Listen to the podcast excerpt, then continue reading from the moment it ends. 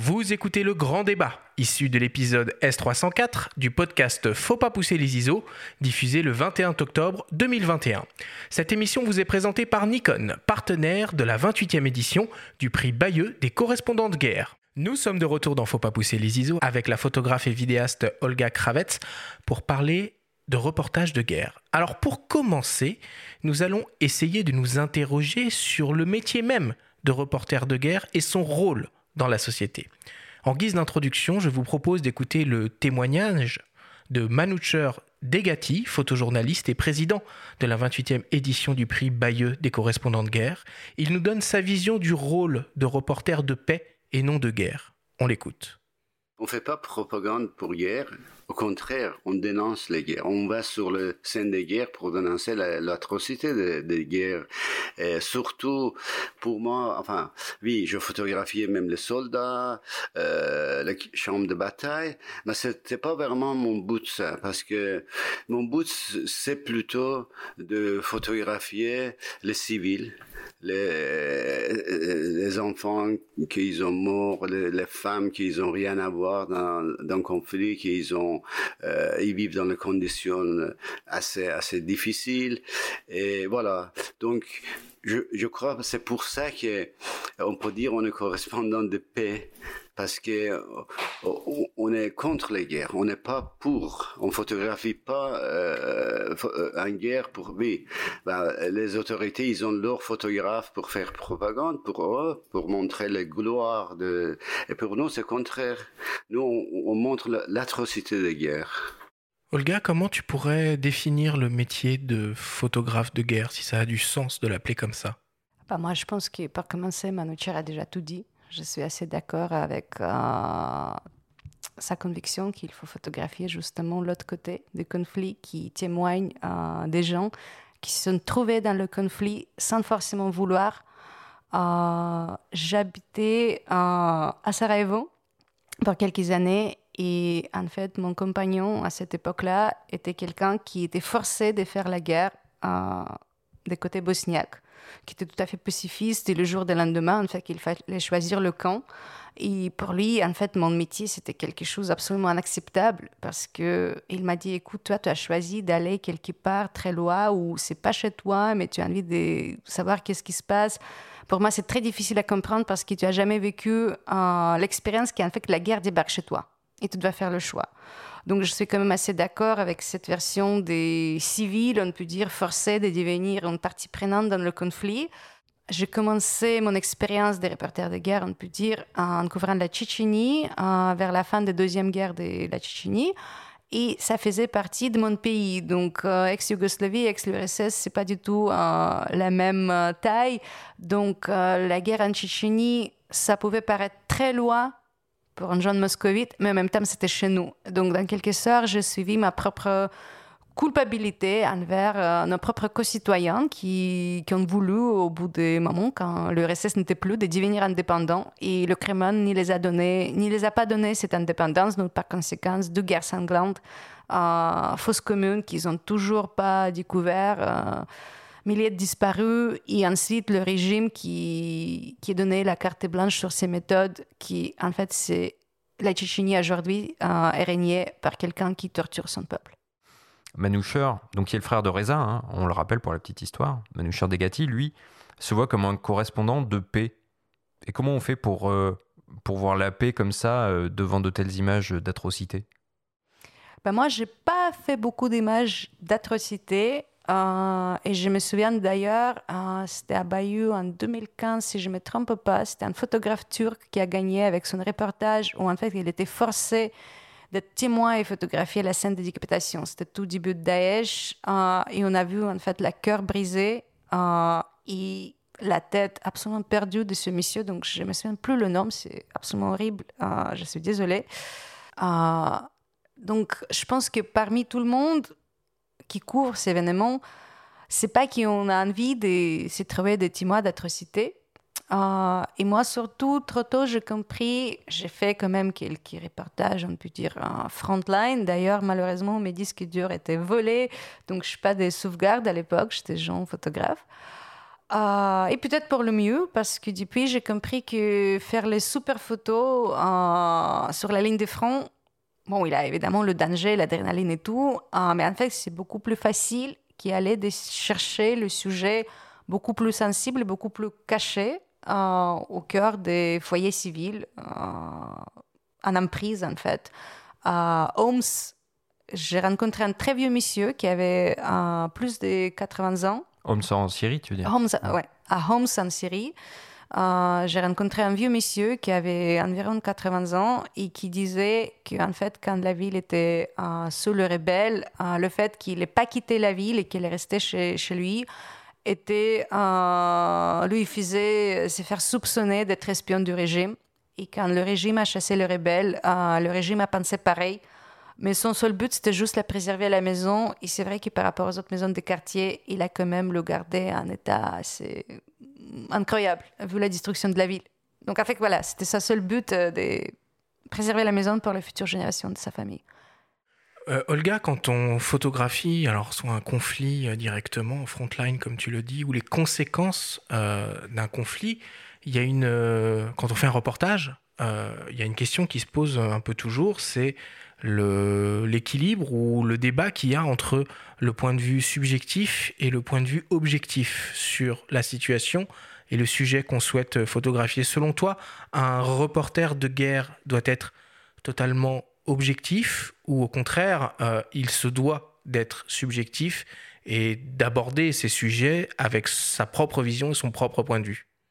Bah Déjà, je pense que cette objectivité, il me semble qu'elle n'existait pas. Hein, parce qu'on apporte toujours, quoi qu'il arrive, dans n'importe quel travail, notre propre vision des choses.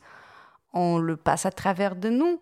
Et effectivement, oui, j'ai vu plusieurs collègues euh, se questionner est-ce que, en tant que journaliste, euh, j'aide mon personnage Est-ce que j'aide pas? Pour moi, la question ne se pose pas. Je pense que si on arrive à faire le deux, à faire notre travail et aussi pouvoir faire quelque chose euh, bah, pour améliorer la vie, euh, ceux qu'on couvre, hein, bah, c'est presque un devoir. Après, voilà, moi, j'ai fait partie des euh, journalistes, storytellers. Je ne sais plus quel terme utiliser parce que maintenant, tout est tellement fluide. Euh, et comme je dit tout à l'heure, euh, le terme photojournaliste, je crois, moyen en ce moment. donc voilà, on, on s'en fout en fait quel terme on utilise, mais si on est sur le terrain avec un appareil ça peut être aussi un enregistreur, ça peut être aussi une caméra vidéo. En fait, on est aussi être humain et la connexion avec le personnage, c'est aussi en fait euh, qu'est-ce qu'on fait pour eux. Parce que, encore une fois, euh, je ne suis pas trop fan de ce type de parachute journalism, comme disent les Anglais, quand tu te parachutes quelque part, euh, tu passes une journée, deux jours et tu pars et tu es moi fait je pense qu'avec n'importe quel niveau d'expérience, euh, si c'est une première fois dans le pays, c'est pas assez. Effectivement, c'est pas juste euh, la faute des gens qui peuvent faire que deux jours de travail, c'est aussi euh, la réalité économique du marché, des médias. Et ça, c'est l'ADN de toute façon de l'agence Nour à laquelle tu appartiens et de Stanley Green, un des fondateurs qui était lui-même très engagé, notamment sur la cause tchétchène. Donc finalement, toute la subjectivité, elle est presque revendiquée. Euh, dans ton travail, non? Bah Nous, on ne se cache pas. Hein. C'est écrit euh, sur notre site, sur notre compte Instagram, qui on est le collectif de storytellers euh, auteurs engagés. chez nous, on a décidé d'arrêter de juste utiliser le mot photojournaliste parce qu'en fait, la pratique de chacun est très, très diversifiée en ce moment.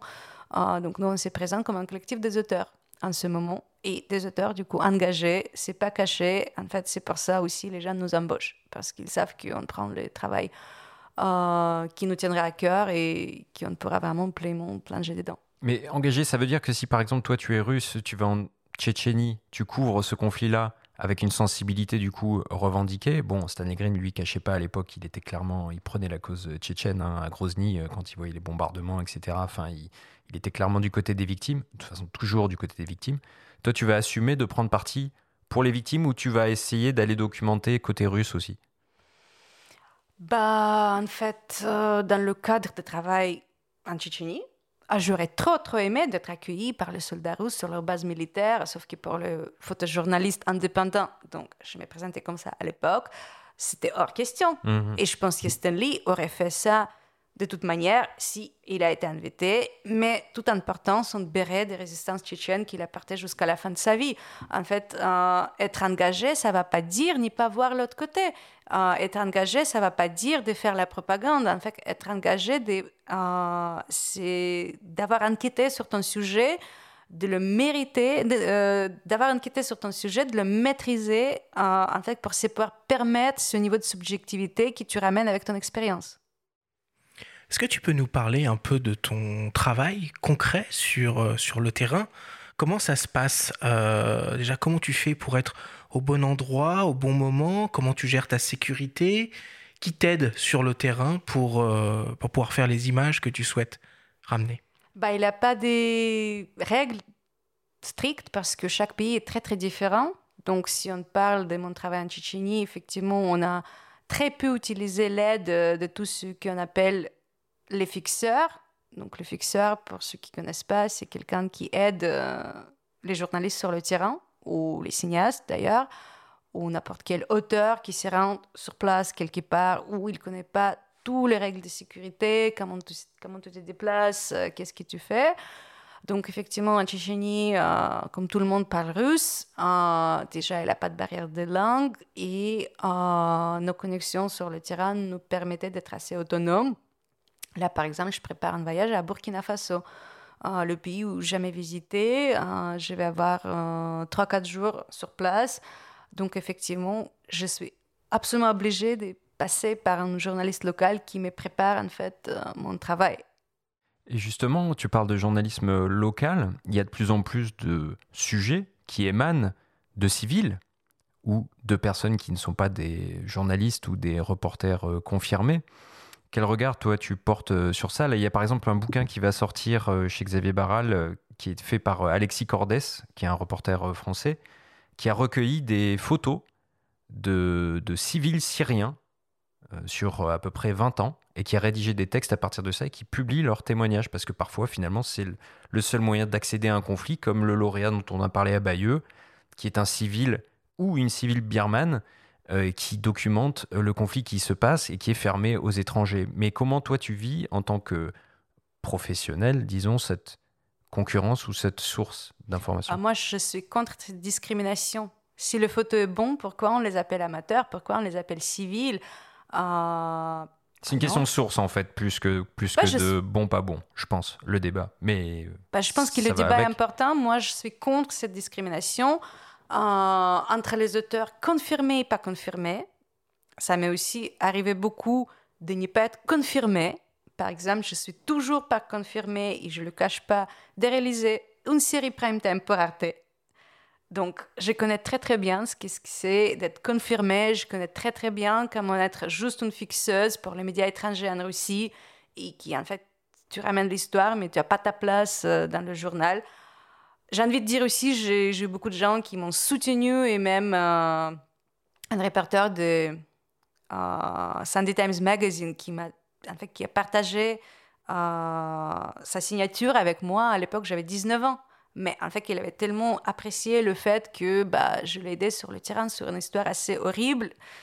Que voilà, lui, il était un soutien incroyable pour quelqu'un qui démarre, qui, bah, qui a dit en fait euh, reportage additionnel euh, par Olga Kravets. C'est très rare et je pense que on doit en fait on doit le respect aux reporters locaux ou en fait euh, auteurs, je ne sais plus comment on les appelait, parce que voilà, ça peut être aussi les vidéastes, euh, ça peut être le témoin. c'est intéressant depuis le début, tu, tu, tu répètes plusieurs fois, et je sais plus comment appeler, storyteller, photojournaliste, tu refuses le terme maintenant. En fait, finalement, on a l'impression que tout est un petit peu brouillé. Quoi. Il y a des témoins, et voilà, peu importe, Bah, il, faut, il faut témoigner. Quoi. Comme je dis, voilà, c'est assez fluide. Nous, chez nous, on a choisi le mot auteur, euh, mais les autres peuvent bien choisir d'autres autres choses. Après, auteur, ça peut aussi dire plein de choses, parce que dans mon CV, j'écris un photographe et cinéaste documentaire, parce que pour moi, c'est toujours quand même important que les gens comprennent un peu dans quel domaine je suis auteur, sinon, euh, comment je vais chercher le travail? Euh, mais par rapport aux journalistes, euh, photographes, auteurs euh, locaux, on a aussi beaucoup réfléchi euh, depuis le départ de Covid chez nous parce que on sait très bien que nos carrières respectives dépendent beaucoup des déplacements. Et même s'il y a aussi cette souci qu'on ne peut pas nous déplacer autant qu'on a fait avant, on est aussi très ravis que le fait qu'on n'est pas disponible pour des voyages, ça ouvre les portes pour certains gens qui le méritent. Mais par contre, les clients choisissent nous parce qu'on est confirmé. Alors évidemment, euh, comme tout photographe comme tout vidéaste, un reporter de guerre ou un auteur, euh, comme, tu le, comme tu le précises, doit pouvoir gagner sa vie, hein, pour vivre avant tout, mais aussi pour continuer à exercer son métier. Pierre euh, Terjman, photographe, président et cofondateur de l'association Disturb, évoque les difficultés du métier et reste malgré tout à la recherche de jeunes talents. On l'écoute. Après, il y a une réalité du métier qui a changé. Et clairement, il faut savoir être plus souple, savoir faire des choses, des choses différemment. Hein, on va pas se mentir, c'est euh, c'est compliqué. C'est un métier qui est compliqué, qui est devenu compliqué et qui, va encore se compliquer parce que tout le monde est photographe et tout ça. Mais là, il y avait, des bons regards et puis euh, des jeunes motivés et qui savent déjà qu'ils vont pas être forcément dans une dynamique de vivre que grâce à la presse, mais qui savent faire autre chose à côté. À notre niveau, c'est différent. On n'a plus cette problématique de trouver du taf dans la photo. Aujourd'hui, on cherche des clients, on cherche des partenaires, des, sponsors. On, est plus comme des entrepreneurs, entre guillemets. Bien que tu sois, à partir du moment où tu deviens photojournaliste et t'es freelance, t'es aussi entrepreneur, parce qu'il faut que tu trouves euh, finalement des clients pour remplir un carnet de commandes. Donc, c'est un peu le même euh, principe, mais euh, nous on est dans une autre démarche. Par contre, on fait bosser et on cherche plein de jeunes photographes. Donc, Olga, du coup, euh, est-ce que tu peux nous parler un peu du modèle économique euh, dans lequel tu, tu évolues? Et peut-être pour commencer, quel est le rôle de l'agence dans ton travail, en l'occurrence euh, Nour? Bah, je pense que d'abord, l'agence, c'est le soutien. Il y a quelqu'un bah, qui est derrière toi. Ah, donc, euh, dans notre cas, c'est notre bureau à Amsterdam qui s'occupe aussi de toutes les tâches quotidiennes. Ah, donc, c'est pas tout le temps qui c'est eux qui nous trouvent les projets. Donc, ça va des deux côtés. Parfois, les gens viennent directement à moi et je le dis, en fait, euh, c'est l'agence qui s'occupe de toute la logistique. Donc, si vous avez envie de travailler avec moi, ah, voici euh, le contact de la personne en charge de la production. Ah, parfois, c'est les projets qui sont générés euh, par l'agence et notamment c'est les projets collectifs. Donc, par exemple, en 2019, juste avant le Covid, on a fait un projet commun euh, contre l'islamophobie en Europe.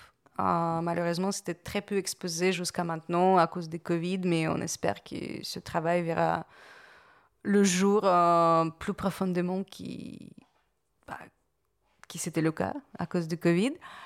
Euh, si je reviens sur la modèle économique, je suis d'accord avec Pierre que cette génération qui arrive, ils ont beaucoup plus que nous, en tout cas moi, euh, l'esprit d'entrepreneuriat déjà dans leur tête. Euh, moi, j'ai fait l'école de journalisme à Moscou. Et ensuite, j'ai fait le master de photographie documentaire à Londres. Et pendant le master, la question des modèles économiques était presque pas du tout évoquée. Après, les études étaient super intéressantes. Par exemple, dans mon université, il avait des archives de Stanley Kubrick. Donc, c'était quand même assez passionnant Oh, de pouvoir mettre les cool. mains sur le vrai tirage de Kubrick. Mais par contre, moi, quand je suis venue à ce master, j'avais déjà 5 ans d'expérience professionnelle, donc j'ai imaginé plus ou moins comment ça se passe, à quel point c'est compliqué. Il y avait des gens qui sont travaillés pendant quelques années les nuits dans le bar pour faire des économies pour payer ses études dans cette université, où en fait ils en arrivaient aussi pour comprendre comment ce métier marche. Euh, donc j'envie euh, qui dans le système d'éducation international du coup, euh, ça change. J'ai envie que ça change. J'ai envie que les, les jeunes photographes apprennent bah, sur l'état de métier.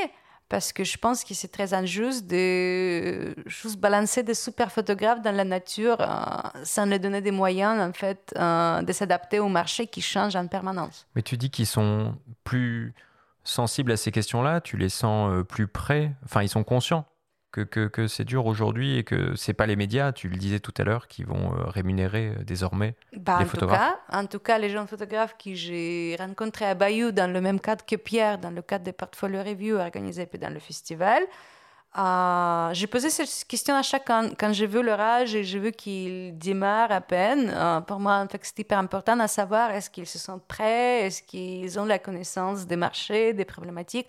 Et j'étais vraiment agréablement étonnée que pendant leurs études, tout ça a été évoqué beaucoup de fois. Il y avait même un jeune photographe qui m'a parlé qu'il a déjà s'est préparé un business plan. Chapeau.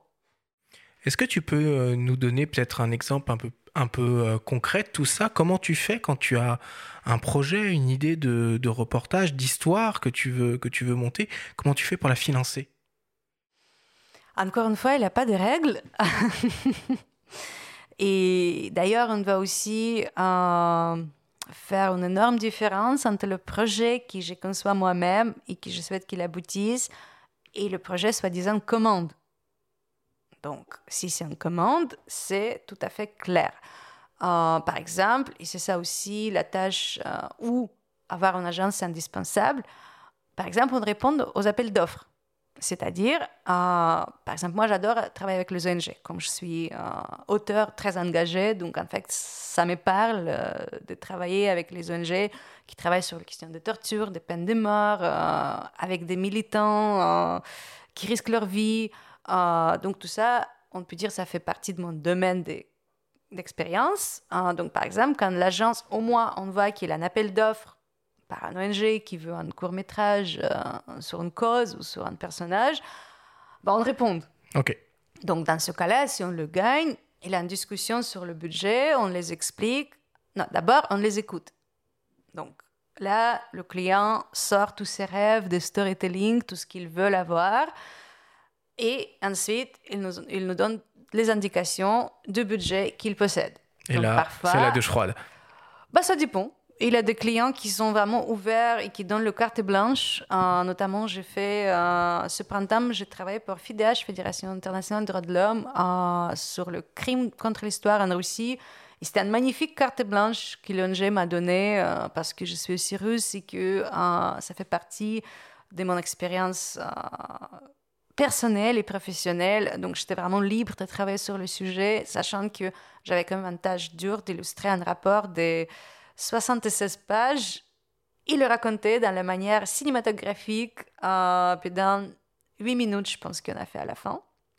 Donc, effectivement, on n'a pas raconté toutes les histoires des rapports, hein, comme vous aimez bien.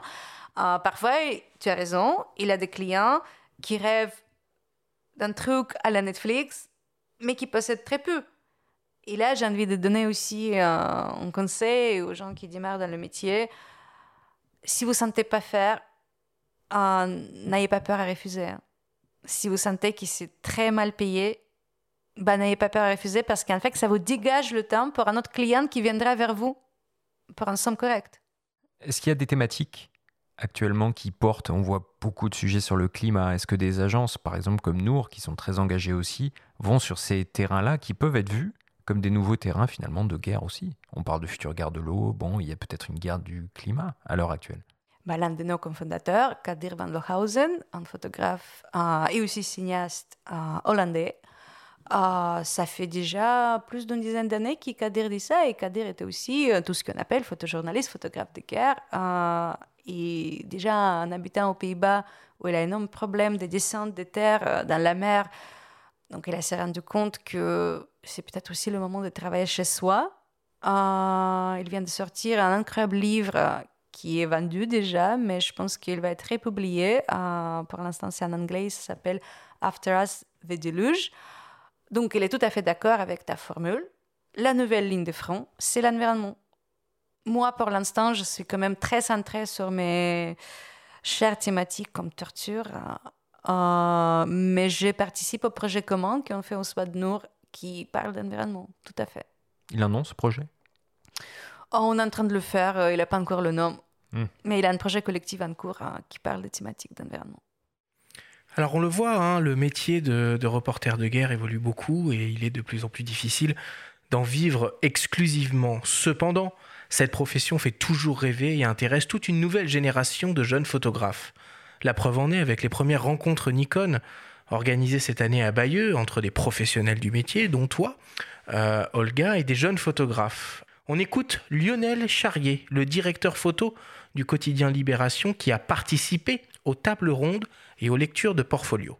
Ça, me plaît, c'est toujours intéressant de d'accompagner comme ça des, des, regards naissants. Un constat un peu clair, c'est c'est qu'ils sont quand même très empreints de plein d'images, d'images assez fortes, avec beaucoup de références. Mais après, au moment de construire un sujet, c'est pas facile. Les sujets étaient plutôt bien.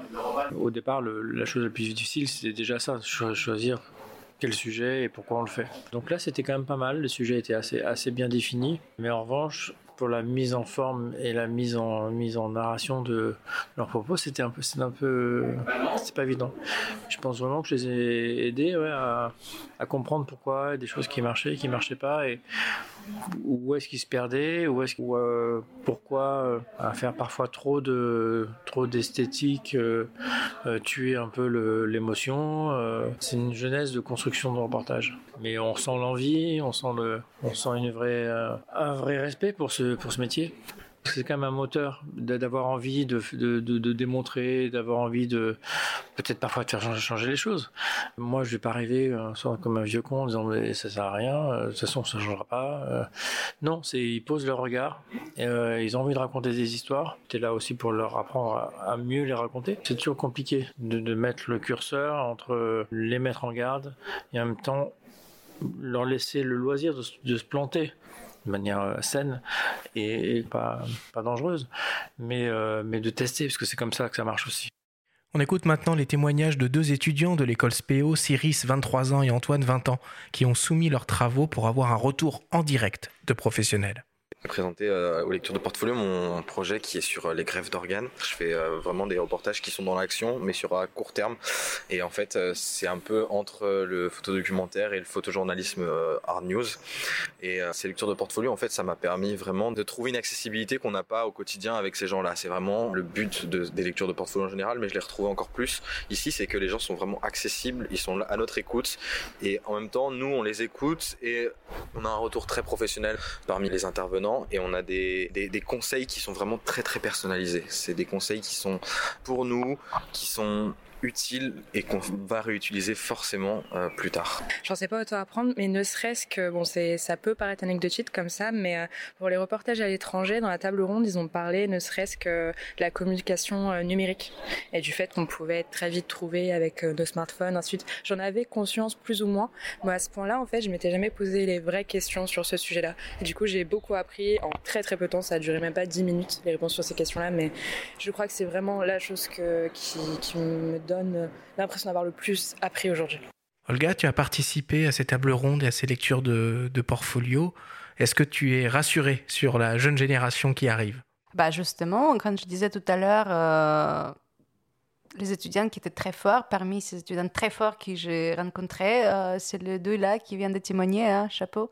Ils évoquent un petit peu avec surprise finalement l'importance d'être formé par rapport à toutes les nouvelles problématiques de surveillance euh, sur le terrain, avec euh, les smartphones qui peuvent être euh, espionnés ou ce genre de choses. Est-ce que- toi tu te formes régulièrement pour être en phase avec toutes ces nouvelles technologies et finalement parer à toute euh, tentative de part des gouvernements hostiles ou des régimes hostiles de se faire repérer Mais par exemple, hier, quand j'ai rencontré mon producteur sur un projet en cours, sur, sur qui je ne peux pas encore donner plein de détails, justement pour toutes ces raisons, ben, on a dû clairement se dire qu'entre nous, il y a une compétence qui on ne maîtrise pas et qu'on ne maîtrisera peut-être jamais et qu'il faut aussi un autre membre de l'équipe, c'est-à-dire qu'on a besoin de vérification des images, d'archives qu'on reçoit des zones de guerre en question sur, le, sur laquelle on travaille en ce moment.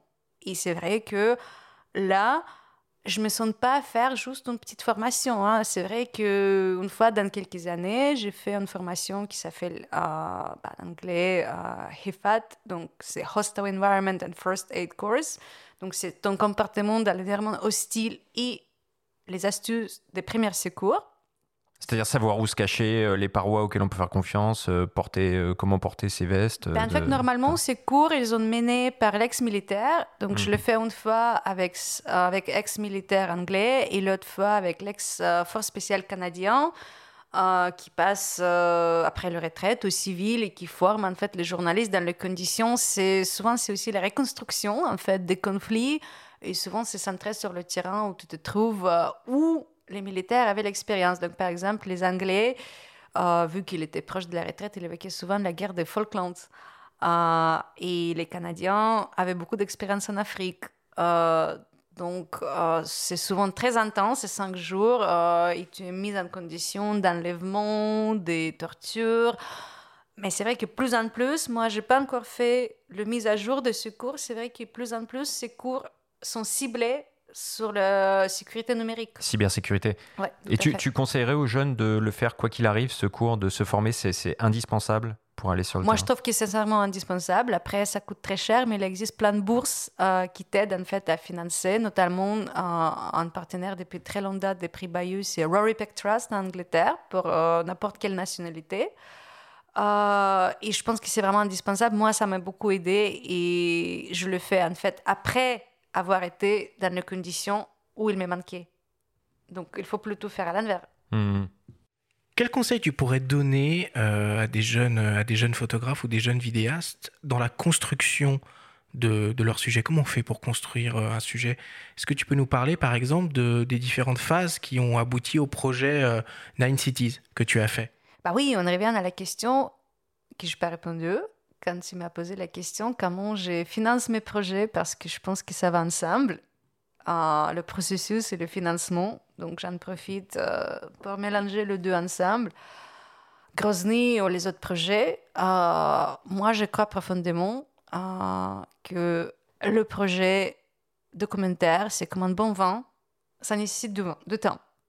D'ailleurs, en ce moment, je travaille sur un livre sur les convertis russes à l'islam donc mon propos par rapport au vent, c'est peut-être pas tout à fait euh, légitime, mais je me permets aussi cette liberté parce que ce projet-là, ça m'a pris aussi plus ou moins cinq ans et on espère que le livre sortira l'année prochaine. Mais on ne peut pas toujours être sûr. Euh, après Covid, euh, moi je préfère dire Inch'Allah, sincèrement. Juste un livre ou tu vas faire plusieurs médias autour de ça, enfin plusieurs supports autour du même projet ça sera précisément un livre parce que à travers le chemin, j'ai compris que l'histoire qui raconte ces gens-là sont beaucoup plus intéressantes que leurs portraits. Euh, et si tu fais juste les interviews, bah, ça sera pas très intéressant de suivre les interviews. Mais par contre, ils vivent déjà dans l'exil, donc la plupart de leur histoire, ils ont dans le passé. Donc, euh, si on revient encore à la question, je propose aux gens qui démarrent un projet en long cours de bien définir le support. Et en fait, euh, si vous maîtrisez plusieurs médiums comme moi, euh, le photo, le texte, le vidéo, pensez bien parce qu'il y a des projets qui peuvent être multiplateformes, mais il y a des projets qui peuvent être juste une chose très spécifique. Donc c'est pour ça, en fait, j'ai décidé que pour mon livre, enfin, c'est pas un livre photo, c'est un livre avec des photos, mais c'est le livre qui raconte les histoires. Il a plein, plein, plein de textes. C'est la majorité, c'est le texte. Dans le cas de Grozny, en fait, la matière était très riche. On a filmé, on a photographié. Et d'ailleurs, le projet n'était pas adapté à un livre, euh, comme tu as dit dans l'intro. Le projet était toujours conçu comme un livre depuis le départ, sauf qu'en fait, ta réflexion est tout à fait normale, parce que pour arriver à financer un livre, il nous fallait passer par toutes ces étapes. Et c'est-à-dire qu'à l'époque, c'était beaucoup plus facile pour nous, par les moyens très très différents, le crowdfunding, le travail presque bénévole de notre producteur à l'époque, euh, en fait, pouvoir faire cette web documentaire qui nous a permis, en fait, euh, de rentrer déjà dans la campagne d'engagement, parce que quand, quand, tu gagnes un prix comme prix Bayeux, ça ouvre aussi des portes, en fait, de parler de la problématique. Mais ça nous a aussi permis, on a pris l'argent de prix Bayeux, on est allé chercher Cameron Herman, une magnifique euh, boîte de graphistes aux Pays-Bas qui ont déjà travaillé avec plusieurs photographes. On a dit, voici, on a cette enveloppe, qu'est-ce qu'on peut faire? Donc, euh, et on a travaillé sur le maquet de livre qui a du coup gagné le prix à Arles des maquets de livres de Book Dame Award. Et ensuite, avec ce prix, on a publié le livre. Donc, c'est-à-dire que le projet s'est construit un peu comme un Lego. Mhm. Donc, j'espère que ça répond à la fois à la question des financements, à la fois de conception.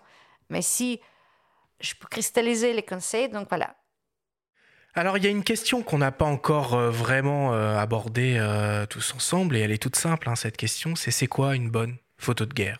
Pour nous aider à y répondre, je vous propose que l'on appelle Dimitri Beck, le directeur de la photographie de Polka. On y va.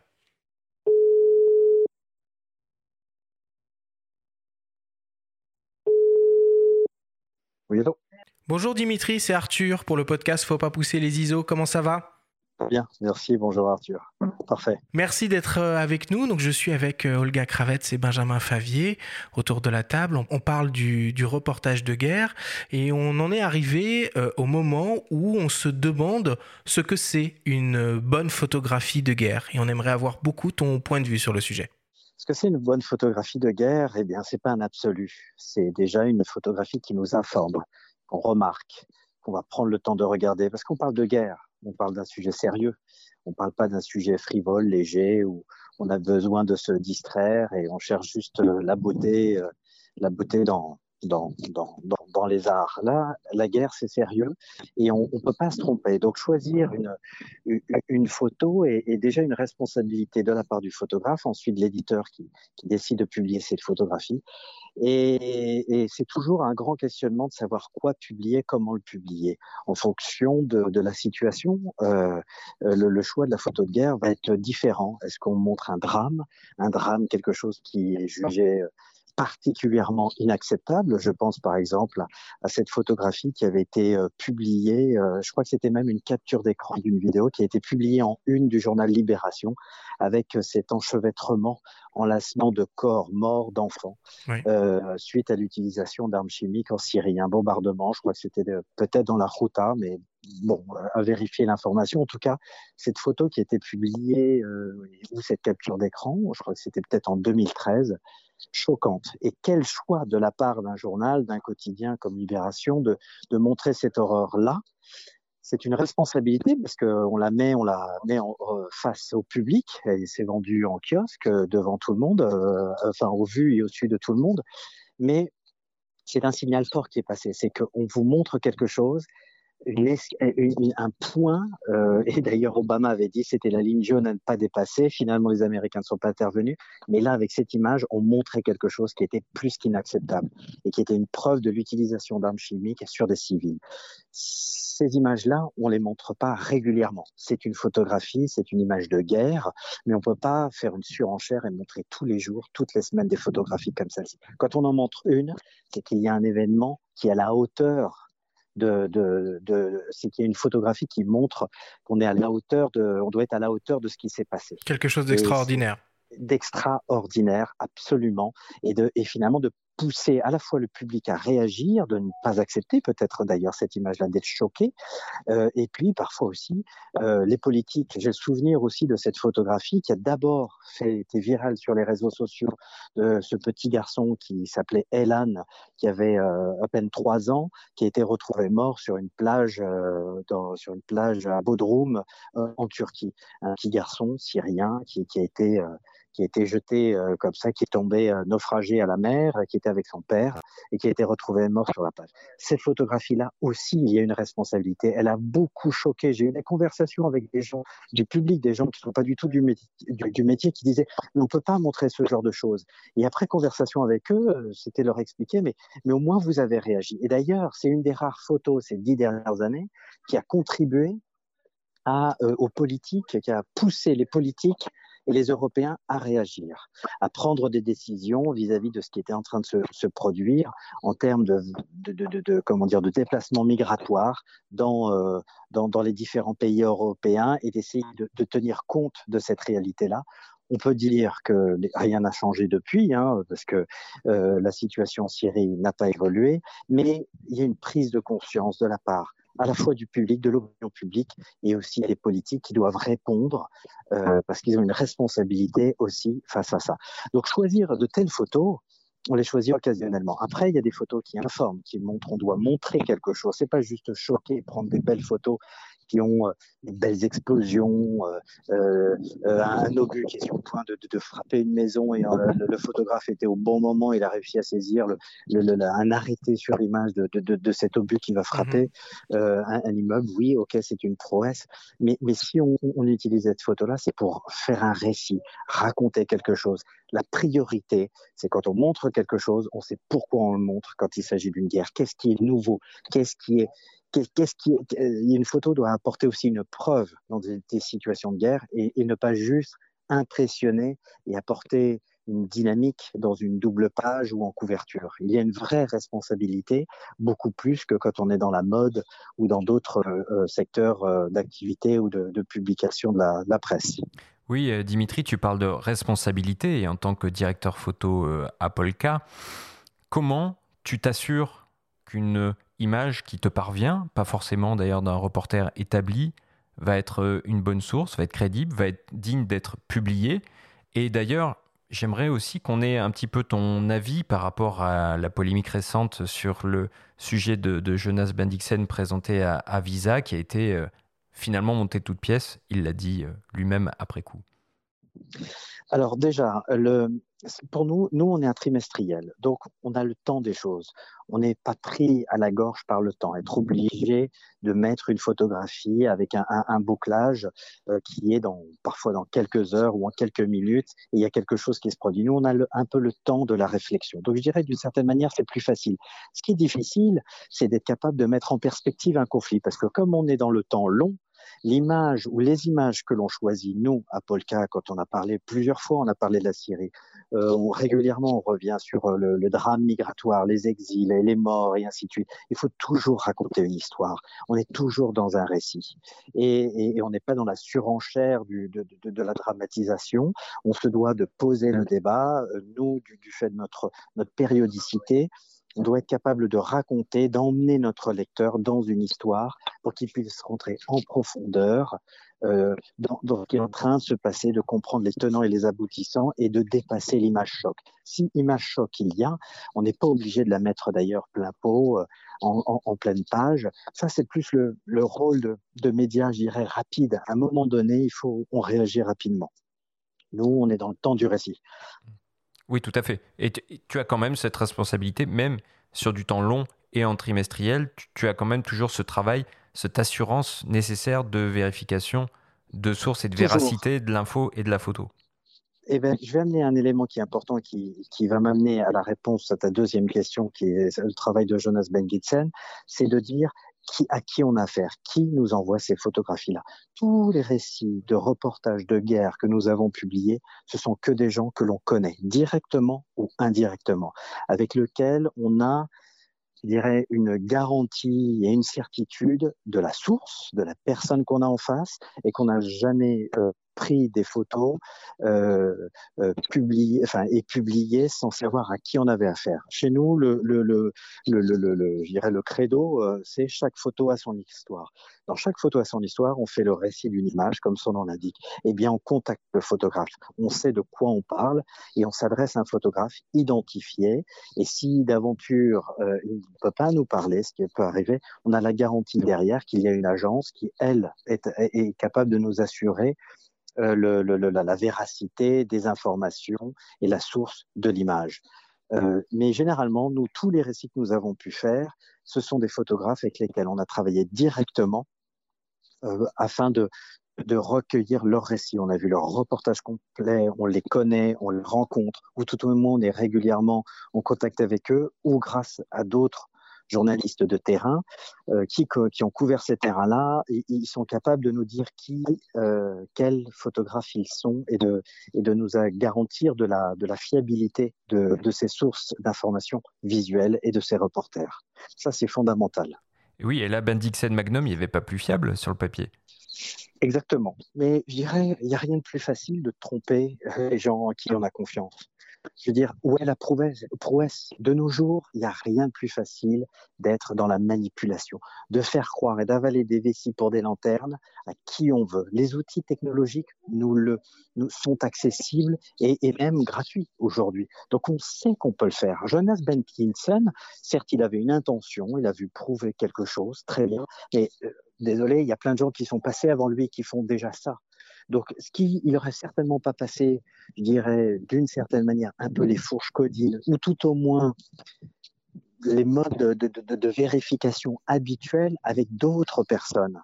Après, que ça tombe sur le festival euh, Visa pour l'image, franchement, en quoi il y a un succès, une prouesse. Ça prouve quoi? Ce n'est pas un journal Festival pour l'image, certes, c'est le grand festival international du photojournalisme. Mais il n'y a pas une armée de picture editors, ils n'ont pas tous les outils pour vérifier s'il y a eu des images trafiquées, comme des agences de news peuvent le faire, en particulier chez AP. Ils ont les logiciels qui sont là pour voir, décrypter, analyser les images qui viennent, qui leur sont envoyées de zones de guerre où ils ne peuvent pas euh, aller et donc ils font appel à des photographes qui sont des stringers, qu'ils ne connaissent pas toujours directement, qu'ils n'ont pas toujours pu directement rencontrer. Ça, ça a été le cas beaucoup en Syrie. Donc là, oui, ils voient, ils peuvent passer au filtre quand il y a des doutes et des, des, des choses qui semblent un peu bizarres. Euh, ces, ces, ces, images à travers le filtre de vérification de, de à, à, travers ces, ces logiciels. Là, eh bien, il est arrivé avec un récit bien ficelé, donc il, il vient d'une grande agence, il est connu. Il n'est pas connu pour avoir trafiqué ces images dans le passé. Eh bien, il s'est lancé dans un projet euh, euh, qui est d'une toute autre nature. Euh, pourquoi pas? Mais dans ce cas-là, moi, j'aurais aimé, à la fin de la projection, eh bien, de dire patatras, tout ce que vous, vous avez vu, eh ben, mmh. c'était du flanc. Ce n'était pas vrai. Et là, Là, il aurait fait son travail. Là, à la rigueur, ça aurait été pertinent. Mais il aurait dû associer Jean-François Leroy et toute leur équipe et les gens de Visa pour l'image à cette, euh, comment dire, à cette démarche-là. Parce que dans la salle, euh, lors de la projection, 2500 personnes étaient présentes. Combien savent que c'est, en fait, se souviennent et in fine, le, reçu l'information ou ont lu l'information que tout ce qu'ils ont pu voir à Visa pour l'image était trafiqué. Il n'y a que ceux qui suivent l'actualité, du photojournalisme, de notre métier, qui vont lire des papiers publiés dans quelques journaux en France, mais à l'étranger, personne, très peu de gens. Donc, à quoi bon? Donc, ils vont repartir avec de fausses informations et à aucun moment, à aucun moment, on leur a dit que tout ça n'était était faux. Euh, il y avait un réalisateur de documentaire qui s'appelle euh, William Carell, qui a fait un gros un documentaire oui. qui était une voilà qui s'est amusé à reprendre plein d'interviews vraies de, de, différents interlocuteurs, dont parmi les plus grands responsables politiques, euh, que ce soit américains en particulier, et j'en passais des meilleurs.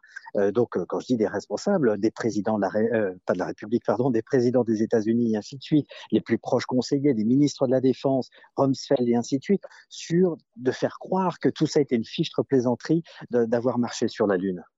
Eh bien, à la mmh. fin, on, on, le présente comme ça.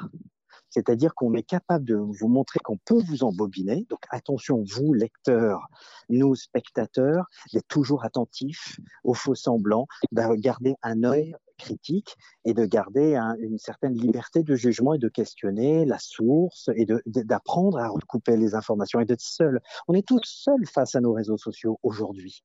Et s'il n'y a pas quelqu'un qui est là pour nous dire attention, oulala, là il y a un fake news et ainsi de suite, ce qui se produit sur les réseaux sociaux, eh bien, euh, eh bien, vous pouvez euh, voir des images. Vous pensez qu'elles sont, elles sont prises en tant que telles. Moi récemment, j'ai vu une photo, une image qui était euh, à un moment donné virale sur les réseaux sociaux à propos euh, de l'Afghanistan. C'était un petit garçon en pleurs devant son père, soi-disant, il était sur le point d'être pendu par un taliban.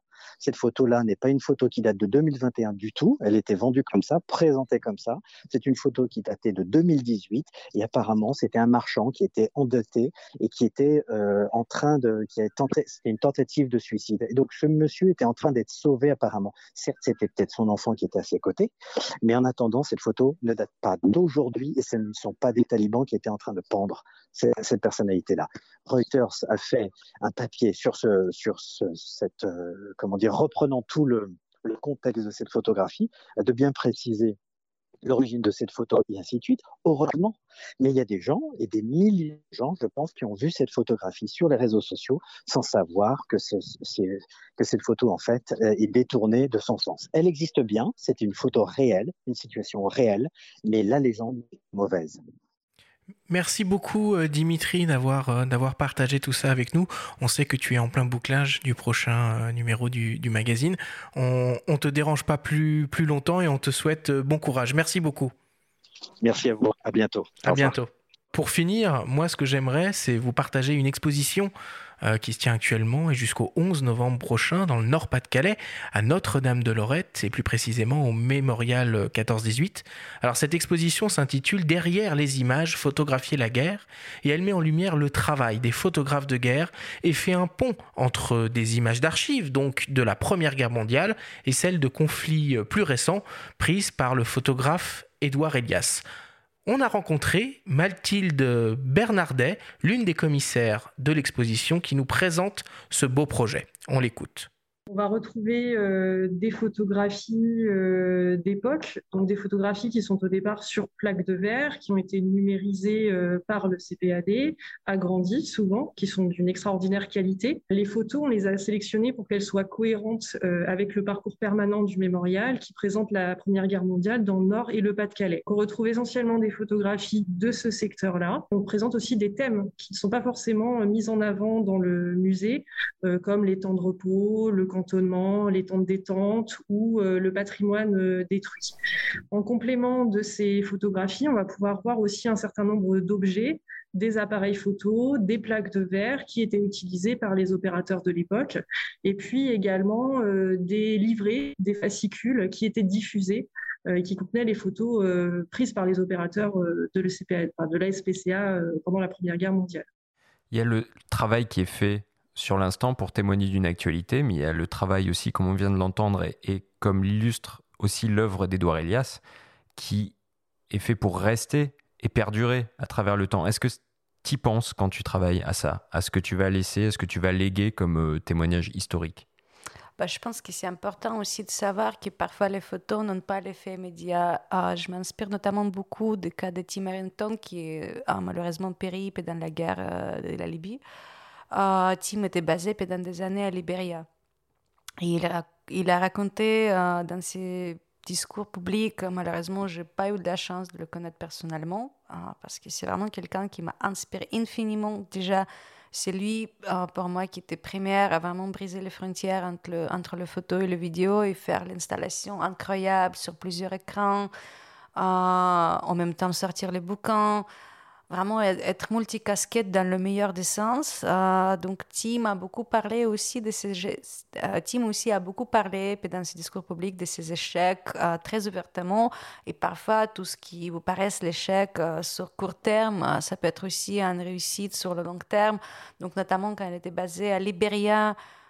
justement, à l'époque, ça valait le coup de démarcher les éditeurs et proposer les sujets, sauf que personne était très intéressé par tout petit pays qui est Libéria euh, en pleine guerre civile. Donc, euh, il a beaucoup, beaucoup parlé de sa frustration, mais permanence au quotidien, quand tu cours, tu cours, tu cours. Il s'est publié très peu. Bon, éventuellement, ces photos ont servi le cours pénal international quand il y avait le tribunal sur la guerre de Libéria. Donc, j'espère qu'un jour, euh, il y aura quelque chose dans le même genre, notamment sur la Tchétchénie. Comme je vous ai dit, même au début, bah, il a plein de questions non résolues, plein de questions de responsabilité et les crimes de guerre commis qui n'étaient pas enquêtés. Donc, si un jour, même après que je suis en vie, euh, ça arrive aussi à mes photos, bah, ça sera un rêve. quoi. Merci Olga. Je vais mettre un terme à cette, euh, à cette discussion, à ce grand débat hein, sur, le, sur le reportage de guerre. Il est temps de passer au débrief.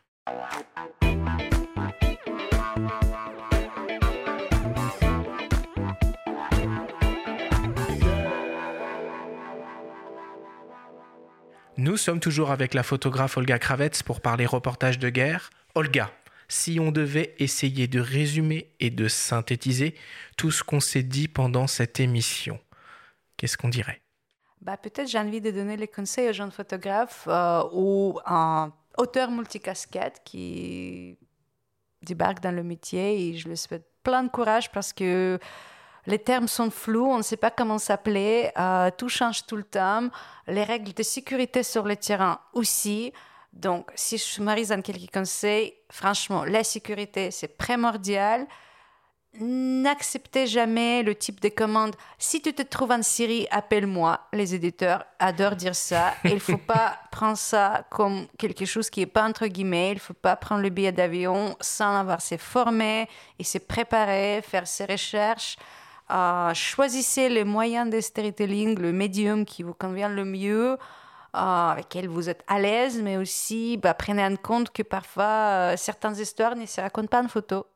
Et parfois, il faut juste passer par le texte ou encore euh, se lancer à faire le film. Franchement, c'est l'histoire qui décide et pas vous. Hein. Après, il faut être préparé et maîtriser plusieurs médiums.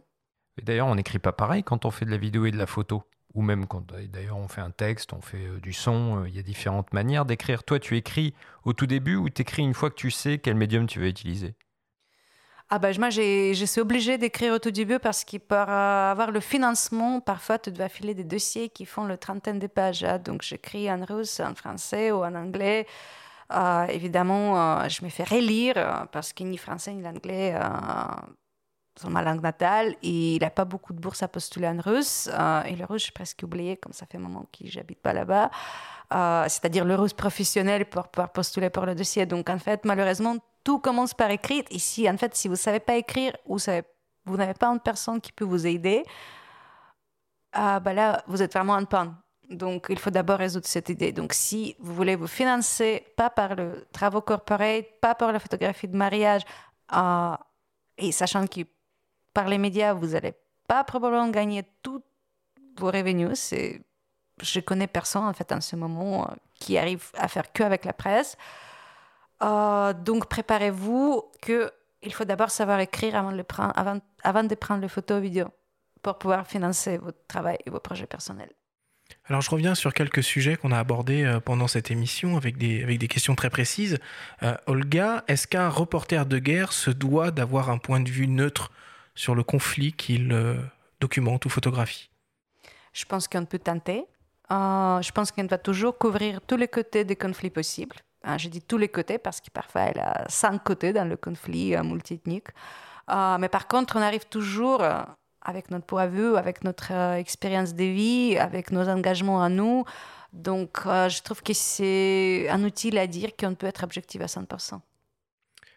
Selon toi, qu'est-ce qu'on, qu'est-ce qu'il faut et qu'est-ce qu'il ne faut pas montrer dans un reportage de guerre? Je pense que c'est la question très ouverte et je pense que Dimitri a bien euh, fait le synthèse sur le sujet. Euh, les photos dont il a parlé, ça m'a fait penser aussi aux La fille au napalm, euh, le célèbre photo de la guerre de Vietnam. Mais en fait, si on pense d'aujourd'hui, ce photo est à peine publiable parce que c'est une fille nue. Et on la voit partout, la photo de Nick Hutt, ouais, qui montre cette jeune fille en train de courir. Cette photo est devenue un symbole. Ah, c'est un symbole, ouais. C'est un symbole d'une époque et, et, et d'une guerre une photo qui a permis pour le peuple américain de savoir ce qui se passait euh, au Vietnam. À l'époque, c'était une autre époque, on ne savait pas. Et c'est d'ailleurs aussi la guerre du Vietnam qui a vraiment changé euh, le rapport entre le public et le média et le rapport entre l'armée et les journalistes. Euh, parce qu'ils ont compris qu'en fait, on est capable de montrer des choses qu'ils ont vraiment, vraiment pas envie que la public voit. Mais la question est plus large parce que maintenant, quand on voit les photos d'Alan Kurdi, en fait, Alan Kurdi, on le voit de dos sur la plage la fille de Napalm, elle court vers nous totalement nue. Et je pense que si aujourd'hui la jeune photographe fait une photo comme ça, bah, peut-être elle va même pas l'envoyer au journal. Et pour moi, ça reste une question ouverte. Euh, en fait, comment on protège euh, nos sujets et comment en fait, on, donne les infos.